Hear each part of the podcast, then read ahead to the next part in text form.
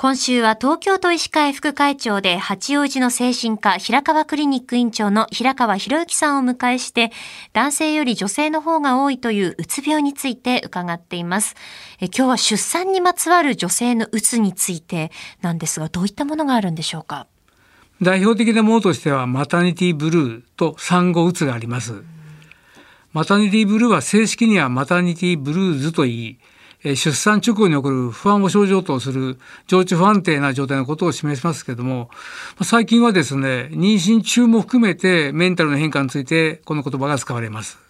出産後我が子を得て幸せなはずなのになぜか気分が憂鬱になったり涙が止まらなかったりするといったマタニティブルーの症状は程度の差はあるんですけども多くのママがお母さんが体験するものです。これは治療が必要なものなんでしょうか？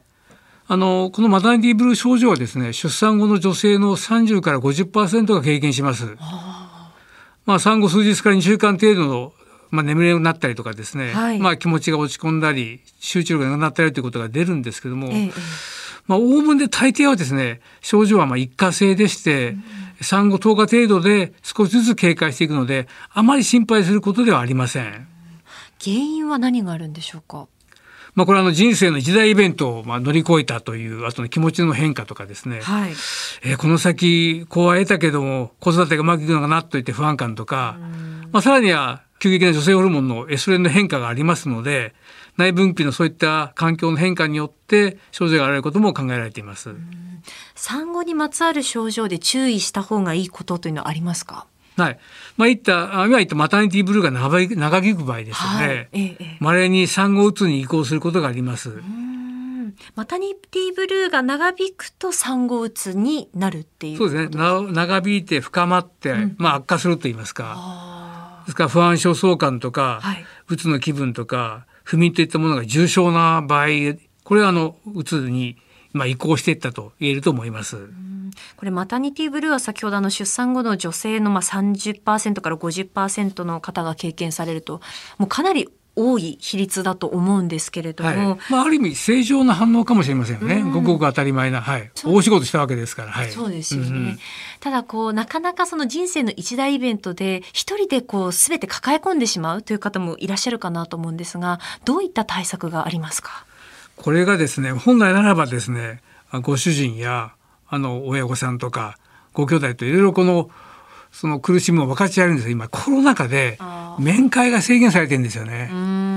ちょっとそういう点で今あのあのお母さん方かわいそうかなと思いますけども、まあ、逆にそういった場合はあの主治医の先生や看護師さんやあるいは助産師さんと一緒にでいろいろ話気さくにできる機会も多くなると思いますので、ええ、もうできる限り抱え込まずにもう次々に思い浮かぶことを伝えする方がいいと思いますね。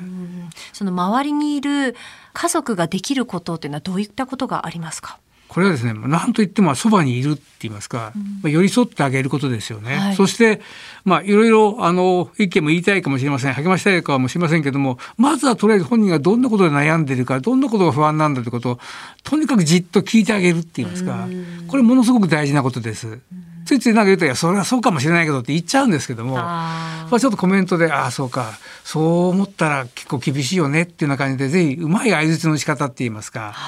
をあのやってほしいと思いますよね。うまい相槌の打ち方ってどういうのがありますか？そうですね。あのついコメント言いたくなっちゃうんですね。はい、うん、それちょっと我慢していただいて、私はこうこうこう考えるんだと、こう思ってるんだって言ったら、そう考えるとなるとやっぱり悲しくなるし辛くなるよねっていうだけでいいんですね。